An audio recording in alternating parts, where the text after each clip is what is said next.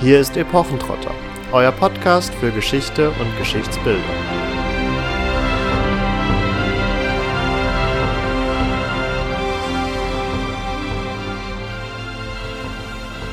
Burgen, Ritter in strahlender Rüstung, die keusche Jungfrau, Hexenverbrennung, Dreck, Gestank, Hunger, Krieg, Krankheit, Fegefeuer, maximales Alter um die 30.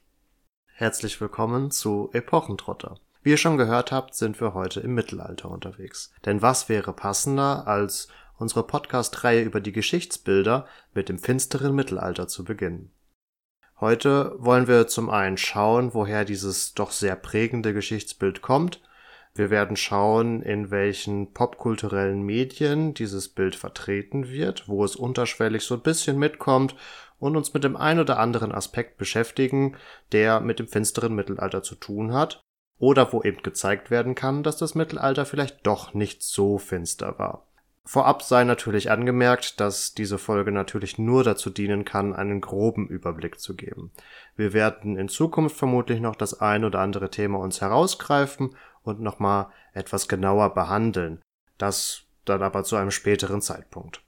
Zunächst wollen wir entsprechend erstmal klären, woher dieses Geschichtsbild des finsteren Mittelalters denn kommt. Der Begriff des Medium Aevum stammt aus dem 14. Jahrhundert und wurde wohl von italienischen Humanisten rückwirkend benutzt, also für ein mittleres Zeitalter zwischen Antike und Neuzeit.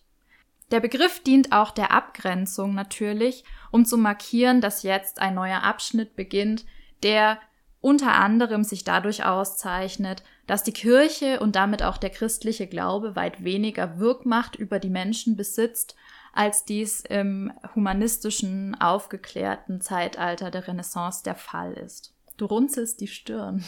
Naja, für unsere modernen Verhältnisse war die Wirkmacht der Kirche natürlich immer noch gegeben oder sehr ausgeprägt. Das ist natürlich durchaus richtig.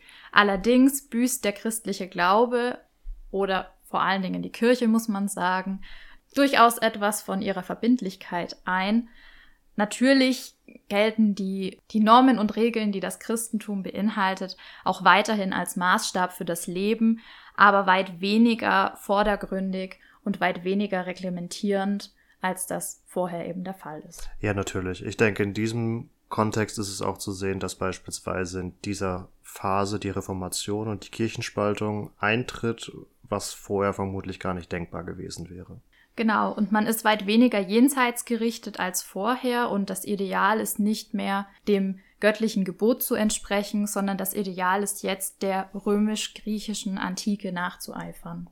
Genau. Da ist jetzt natürlich, man sieht schon ein wenig, wie, wie konstruiert das Ganze ist, indem hier einfach von, oder wir sagen einfach mal einfach, ähm, von den Humanisten eine Epochengrenze schlicht gezogen wird. Ähm, das ist jetzt nicht so, dass die Menschen am Abend äh, ins Bett gegangen sind und es war noch Mittelalter und am nächsten Morgen aufgewacht sind und es war frühe Neuzeit, sondern wir haben es hier immer mit ähm, fließenden Prozessen zu tun. Ähm, auch wenn man sich, auch wenn man das vermutlich nicht so wahrhaben wollte und eben diese Abgrenzung erzielen wollte, denn das Mittelalter war stich und ergreifend nur eine Phase die es zu überbrücken galt, in der schon einiges an Wissen natürlich verloren gegangen ist, was möglicherweise im Römischen Reich in der Antike vorhanden war. Aber auch hier muss man natürlich konstatieren, dass als das Weströmische Reich, also Rom, das was wir als Rom bezeichnen, 476 ähm, untergegangen ist, auch da natürlich nicht die Menschen ins Bett gegangen sind, um das Bild nochmal aufzugreifen und es war noch Spätantike und am nächsten Morgen war Frühmittelalter, sondern dass auch da ähm, Übergänge existierten und vor allen Dingen ja, politische und gesellschaftliche Strukturen durchaus auch noch bis, mit, bis ins Mittelalter hinein ähm, ihre Wirkmacht weiter entfalten, entfaltet haben. Genau, darauf werden wir auch gleich noch zurückkommen. Jetzt vielleicht noch ein Wort ähm, zum Begriff finsteres Mittelalter. Den gibt es natürlich auch auf Latein. das ist das sogenannte Aetas obscura, was sich eben dadurch auszeichnet, was Marvin gerade schon gesagt hat. Der Zusammenbruch des Weströmischen Reiches, der den Eindruck entstehen lässt, im Rückblick natürlich, dass diese Zeit von Zerfall und Niedergang geprägt ist. Inwiefern das allerdings stimmt, werden wir gleich noch beleuchten. Genau. Zuerst schauen wir aber vielleicht mal, wir haben jetzt so gesehen relativ viel Theorie abgehandelt, ähm, wie dieser Begriff überhaupt zustande gekommen ist und das damit verbundene Geschichtsbild. Ihr könnt euch jetzt natürlich fragen, inwieweit ist das denn überhaupt noch für mich relevant? Was interessiert mich das Geschichtsbild des finsteren Mittelalters? Und dazu wollen wir uns ein wenig auch mit den Medien und der Popkultur des äh, 21. Jahrhunderts beschäftigen denn es ist durchaus so, dass niemand gerade in den letzten 10 bis 15 Jahren sagen würde, dass er noch aktiv das Geschichtsbild des finsteren Mittelalters vertreten möchte, weil es dann doch auch ja in der breiten Masse als überholt gilt. Man muss aber dennoch festhalten, dass es sehr unterschwellig in vielen Medienproduktionen immer noch mitschwingt. Ähm, wenn man sich mal vor Augen führt, ihr kennt sicherlich ähm, die Serie Vikings, die auf Amazon Prime lief, Last Kingdom auf Netflix oder jetzt auch im letzten Jahr lief äh, The King, ebenfalls auf Netflix ein Spielfilm. Ähm, das sind alles Medienproduktionen, die sich mit dem Mittelalter, ein sehr weiter Begriff, ähm, auseinandersetzen. Und allein hier finde ich es schon sehr spannend zu beobachten, wie die Farbgestaltung ist. Also jetzt mal unabhängig von den historischen Inhalten ist es doch sehr auffällig in diesen Serien und Filmen, dass ähm, die Farbgestaltung sehr trist, düster, kühl wirkt also ähm, in Vikings beispielsweise fällt es schwer, grüne Wiesen zu identifizieren, weil da überall so ein kühlblauer Farbfilter ähm, drüber gezogen ist und so eine sehr ja, düstere und dreckige Stimmung erzeugt wird, wo natürlich auch dieses Geschichtsbild des finsteren Mittelalters wieder mitschwingt. Daneben gibt es dann natürlich auch etwas fröhlicher aussehende ähm, Produktionen, zum Beispiel Merlin. Das ist jetzt nicht mehr ganz so aktuell, aber läuft, soweit ich weiß, sogar noch. Das lief zumindest Oder mal lief. auf Super RTL, wenn ich noch richtig informiert bin. Das nur als Beispiel ähm, zu denken wäre auch an den, wie heißt es, der letzte Ritter mit Heath Ledger. Ähm, nein, nicht der letzte Ritter, wie heißt denn das? sondern Ritter aus Leidenschaft. Ah ja, genau. Neben Merlin wäre noch zu denken an Ritter aus Leidenschaft, auch schon etwas älter.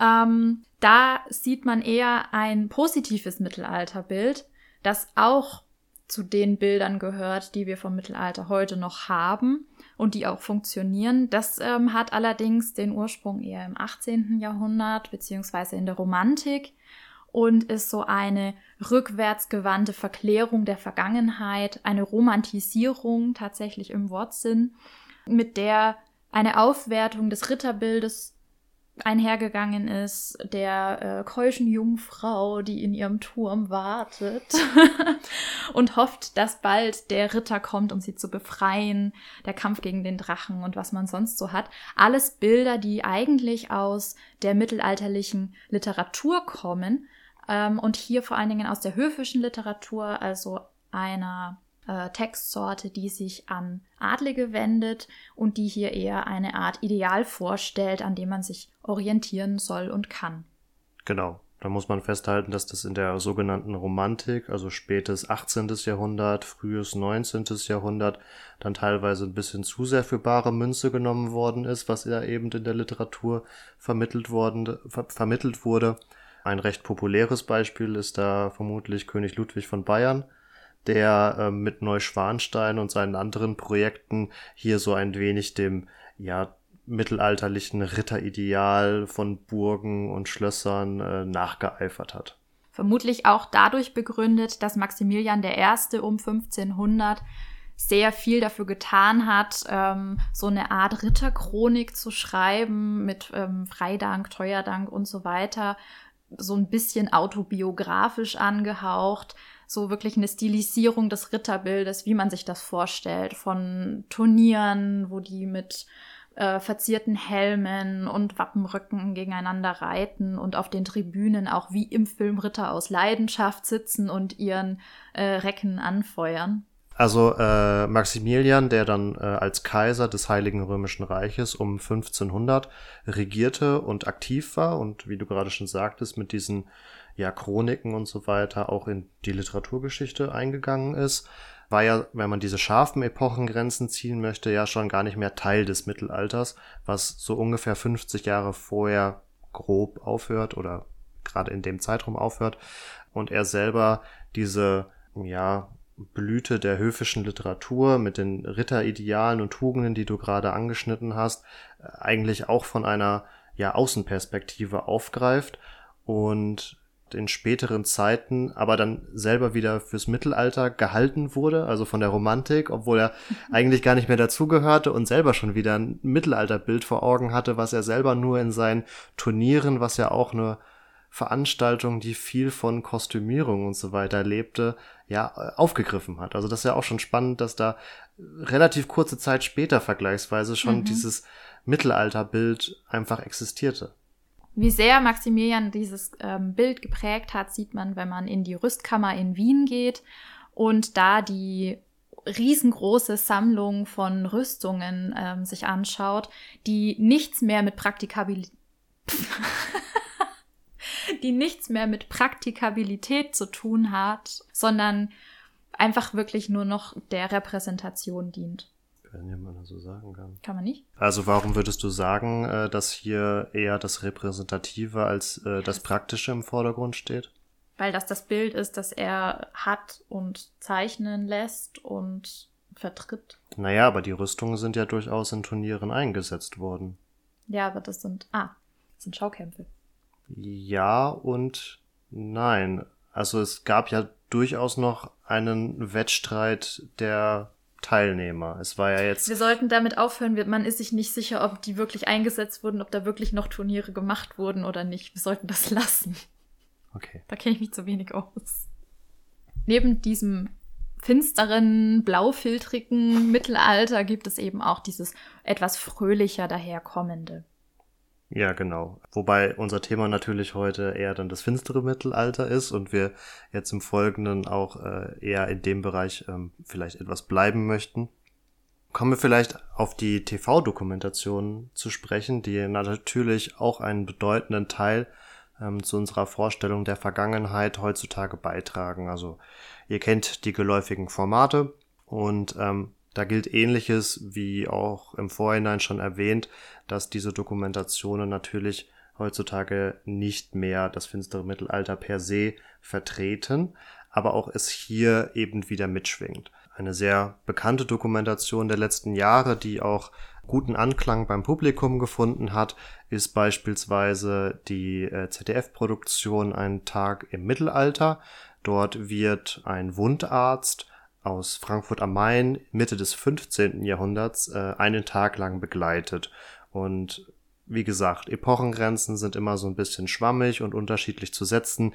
Hier könnte man sich quasi schon die Frage stellen, ob ein Wundarzt um 1450 denn noch repräsentativ ähm, fürs Mittelalter sein kann, weil hier eigentlich schon diese Epochengrenze, Epochenschwelle in gewisser Art und Weise eingesetzt hat und man vielleicht eher vor, schon vorwärtsgewandt gen Neuzeit blickte, dennoch ähm, in die Vergangenheit zurück ins Mittelalter.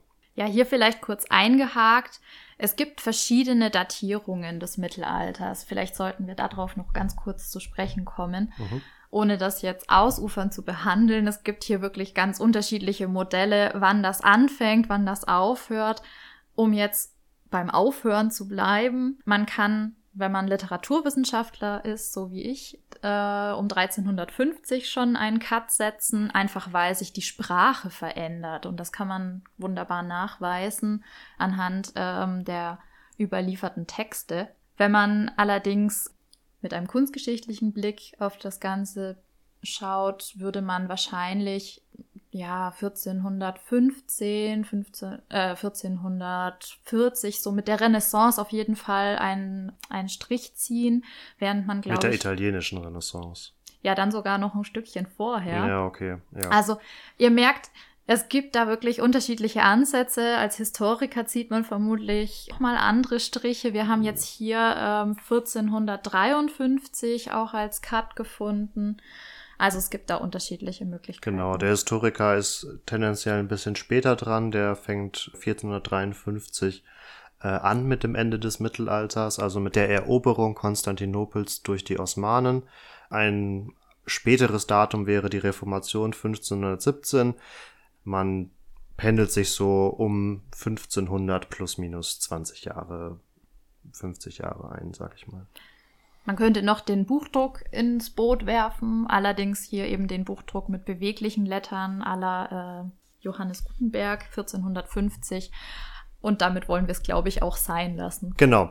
Kommen wir kurz zurück zu unserer Dokumentation, die wir gerade äh, angeschnitten haben die in vielen Bereichen durch Experteninterviews oder auch durch den Sprecherkommentar aufzeigen möchte, dass das finstere Mittelalter durchaus auch seine fortschrittlichen Aspekte hatte. Ähm, aber auch hier, um wieder abzurücken von dem eigentlich vermittelten Inhalt, ist, in, ist im Subtext der ganzen Dokumentation doch ein eher dreckiges Bild gezeichnet. Also es fängt an damit, dass gesagt wird ähm, oder gezeigt wird, vor allen Dingen in den Reenactment-Szenen, die hier sehr präsent sind, dass die ganze Stadt verschlammt und verdreckt ist und man quasi, sobald man ja den Fuß vor die Tür setzt, von Krankheiten überfallen und überhäuft wird. Und so, ja, wird einem zwar auf der auditiven Ebene durch eben die Informationen durch Experten und so weiter schon versucht, ein entsprechendes Bild zu vermitteln, aber der ja visuelle Reiz ist viel prägender und ähm, durchaus existent, also dass eben das gerade geschilderte mit dem Dreck und so weiter durchaus vorhanden ist. Und dazu gibt es tatsächlich Studien, die in den letzten Jahren gemacht wurden, welche Teile von Dokumentationen besonders ja wirkmächtig auf den Zuschauer wirken. Und hier hat man festgestellt, dass diese Reenactment-Szenen, diese Spielszenen, die ihr aus TV-Dokumentationen kennt, besonders einprägsam sind, weil ihr als Zuschauer euch mit dem Protagonisten identifizieren könnt. Ihr habt da eine Figur, mit der ihr mitfühlen könnt und so weiter. Und deswegen sind alles, was in diesen Spielszenen äh, alles, was in diesen Spielszenen enthalten und dargestellt ist, bleibt euch wesentlich besser und eher in Erinnerung als das, was euch jetzt ein Experte im Interview vermittelt. Und um das vielleicht noch kurz anzufügen, das ist ein bisschen, bisschen theoretisch, aber um vielleicht die Mechanik hinter so einer Dokumentation zu verstehen, ähm, wir haben ja ein ganz großes Problem mit der Authentizität. Ich muss zugeben, ich habe immer Probleme damit, dieses Wort auszusprechen. Deswegen habe ich mich jetzt bemüht und möchte es entschuldigen, wenn ich im weiteren Podcast da vielleicht nochmal drüber stolper. Ihr empfindet als Zuschauer nämlich alles als authentisch, was euer schon bestehendes Wissen bestätigt. Das heißt, so eine wirklich objektive Authentizität gibt es kaum. Äh, sie ist immer subjektiv geprägt. Und dieses Geschichtsbild des finsteren Mittelalters ist über die Jahrhunderte einfach sehr prägend gewesen und auch äh, in der modernen Geschichtswissenschaft ja über einige Jahrzehnte hinweg durchaus ja aufgegriffen worden. Äh, man könnte hier von der ja größten und populärsten Lüge der Geschichte quasi schon sprechen, die die Humanisten da in der Renaissance auf den Weg gebracht haben. Jedenfalls dieses finstere Mittelalter ist in euren Köpfen noch so präsent, dass die TV-Dokumentation und sei es nur in der bildlichen Darstellung erstmal an dieses Bild überhaupt erstmal anknüpfen müsst, anknüpfen muss, damit euer Verstand, um es mal so runterzubrechen, überhaupt bereit ist, neue Informationen aufzunehmen. Weil wenn ihr seht, ah, okay, das passt jetzt nicht mit meinem Geschichtsbild überein, dann guckt ihr die TV-Dokumentation gar nicht erst weiter, weil ihr das Gefühl habt, dass da nur falsche Informationen vermittelt werden. Das heißt, es muss immer das finstere Mittelalter, eben weil es so wirkmächtig war, aufgegriffen werden und erst dann kann man den Zuschauer so Stück für Stück an neue Informationen her heranführen. Und es ist entsprechend natürlich recht mühsam. Und einige TV-Produktionen ist jetzt egal, ob es im fiktionalen Serien-, Spielfilmbereich oder in den TV-Dokumentationen ist, einige Produktionen versuchen diesen mühsamen Weg zu gehen und andere empfinden es einfach einfacher ja, sich dem zu fügen und einfach in diesem Bild zu bleiben. So läuft man nämlich einfach nicht ja, Gefahr, dass der Zuschauer das Gefühl hat, hier veräppelt und mit falschen Informationen versorgt zu werden und einfach weiterschaltet. Ja, das Problem ist, wenn man immer wieder ein überholtes Geschichtsbild wiederholt, dass man es präsent hält. Genau. Selbst wenn man es eigentlich nochmal neu aufgreift, mhm. um es dann zu widerlegen, es wird neu aufgegriffen. Es bleibt einfach präsent. Und ich denke, das ist tatsächlich ein großes Problem, gerade bei diesem finsteren Mittelalter, dass immer noch falsche Vorstellungen herrschen, die immer wieder neu aufgegriffen werden und dass es dadurch einfach präsent in den Köpfen bleibt, auch wenn viele inzwischen wissen, dass vielleicht gar nicht so war. Ja, das führt zu solchen tollen Schmankerln wie den folgenden. Gefragt wurde im Internet auf einem gut bekannten Forum, was denn typisch für das Mittelalter sei.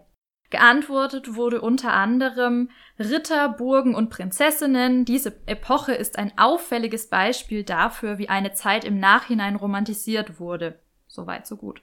Eigentlich ein Zeitalter der Unterdrückung, Krankheit, Brutalität, Verfolgung, Pest, Dreck, Tod, Krieg, Folter und so weiter. Finsteres Mittelalter wurde das Mittelalter auch genannt.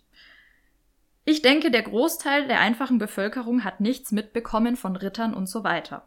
Das nur ein Kommentar.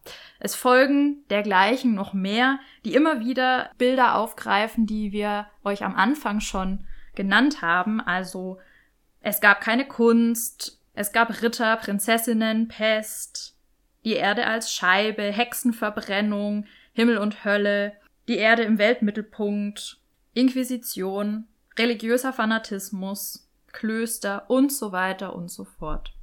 Hier stoßen wir natürlich noch auf ein ganz anderes Problem. Und zwar das Mittelalter, egal welche Zeit, einfach in einen großen Topf gehauen wird. Wir haben ist angeschnitten. Vor allen Dingen haben wir uns mit der Endphase jetzt beschäftigt. Da sind wir so 1400, 1500, je nachdem. Es fängt an, da ist man sich, glaube ich, sogar relativ einig, äh, mit dem Ende des Weströmischen Reiches, dem Untergang Roms. Da sind wir 476 nach Christus. Das hatten wir, glaube ich, auch schon erwähnt. Also wir haben grob eine Phase von 900 bis 1000 Jahren. Anzunehmen, dass in dieser Phase absoluter Stillstand herrscht und sich nichts entwickelt hat, sei es jetzt, dass Wissen verloren gegangen ist, was eine negative Entwicklung wäre, oder dass ja neue, neues Wissen generiert wurde, auch anderes Wissen als positive Entwicklung, ist ja per se schon mal ein bisschen ähm, Hanebüchen. Ähm, ich habe eine kurze Anekdote, um vielleicht dieses finstere Mittelalter ähm, auch noch mal ein wenig ja, zu entkräften. Ähm, es wird ja auch gerne angenommen, dass die Leute nur Stoffe getragen haben in ja Naturfarbe, so einem Schlamm, erdbraunfarbenen Ton, mhm. am besten noch schwarz, damit es besonders finster aussieht. Und hier möchte ich aufs Frühmittelalter verweisen, also quasi dem Beginn des Mittelalters. Hier haben wir nämlich tatsächlich eine sehr farbenfrohe Tracht. Da möcht, möchte ich nicht sagen, dass es im späteren Verlauf des Mittelalters keine farbenfrohen Trachten mehr gibt. Aber durch einige Selbstrecherchen bin ich da tatsächlich darauf aufmerksam geworden, weil ich diesen ja, Kleidungsstil sehr ansprechend fand, muss ich ganz ehrlich zugeben. Also beispielsweise in der sogenannten Wendelperiode das ist von 550 nach Christus bis 800 nach Christus. Ähm, so die Vorphase der sogenannten Wikingerzeit. Also es sind keine Wikinger, die jetzt auf Langbooten umherreisen, aber es ist schon eine skandinavische Periode und hier haben wir unglaublich farbenfrohe Trachten, also knallendes Orange, leuchtendes Rot. Natürlich stammt vieles da aus Fürstengräbern, aber man kann sagen, dass wirklich die, das Know-how und die Technik zum Färben schon in der Antike natürlich vorhanden war, aber jetzt nicht verloren gegangen ist und auch danach es durchaus möglich war, nicht nur in erdfarbener Kleidung rumzulaufen, sondern auch ähm, ja sich ein wenig herauszuputzen und ähm, je nach Stand war es einem halt mehr oder weniger möglich. Aber was jetzt vielleicht ganz interessant ist, wir haben ja schon von der Renaissance gesprochen, dass es schon im Mittelalter vielleicht eine Art Renaissance gab. Ja, man kann für das 12. Jahrhundert von einer ersten Renaissance sprechen, also für das Hochmittelalter. Es gibt sogar auch die Annahme, dass man von drei mittelalterlichen Renaissancen spricht, der karolingischen, der ottonischen und dann der ähm, Renaissance im 12. Jahrhundert. Bei den ersten beiden bezieht es sich auf Reformen, die ähm, im Zuge von engem Kontakt mit sehr gebildeten Beratern zustande kamen. Also Karl der Große um 800, der wirklich so eine Bildungsreform gestartet hat, ähm, auf der heute noch einiges gründet, was es, ähm, was es da an Entwicklung gab. Zur ottonischen Renaissance kann ich jetzt gar nicht so viel sagen. Das sind einfach auch Reformen, die durch die Berater zustande gekommen sind. Die erste Renaissance, wenn wir jetzt dabei bleiben, des 12. Jahrhunderts, ja, worin liegt die begründet? Wir haben hier Erfindungen und Entwicklungen, die wirklich sehr beeindruckend sind auf der einen Seite, aber auch dazu geführt haben, dass wir heute die sind, die wir sind. Ähm, dazu gehört der Städtebau und die Städteexpansion, das Ministerialwesen, also die ganze Bürokratie, die Verwaltung, der ganze Apparat, der dahinter steckt, dass es Formulare gibt, das alles ist auch schon im Mittelalter vorhanden.